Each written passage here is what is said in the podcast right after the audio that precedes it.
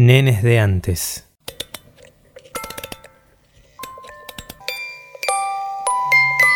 Un hombre joven tiene sus manos atadas, su cuerpo embalado. Se ríe contento, lejos de la realidad que simula, que disfraza como si fuera un traje cualquiera.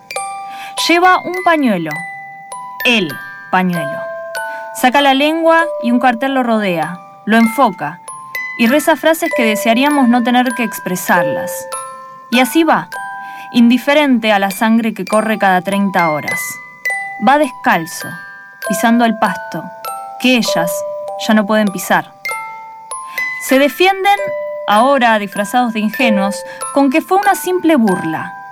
Sepan entonces que la burla es como una pared de vidrio, que se opaca lo suficiente para ocultarse y al mismo tiempo dejarse ver, que carece de inocencia, y aunque sus ejecutores intenten cargarla por sí misma de responsabilidad, son ellos a quien define.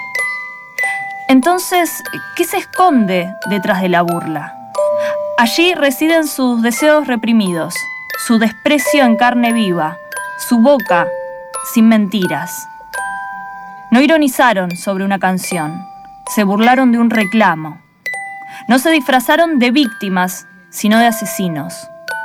No ridiculizaron un colectivo, más bien a ellos mismos, y que no haya dudas en esta sentencia, no se rieron de la muerte se rieron de las muertas.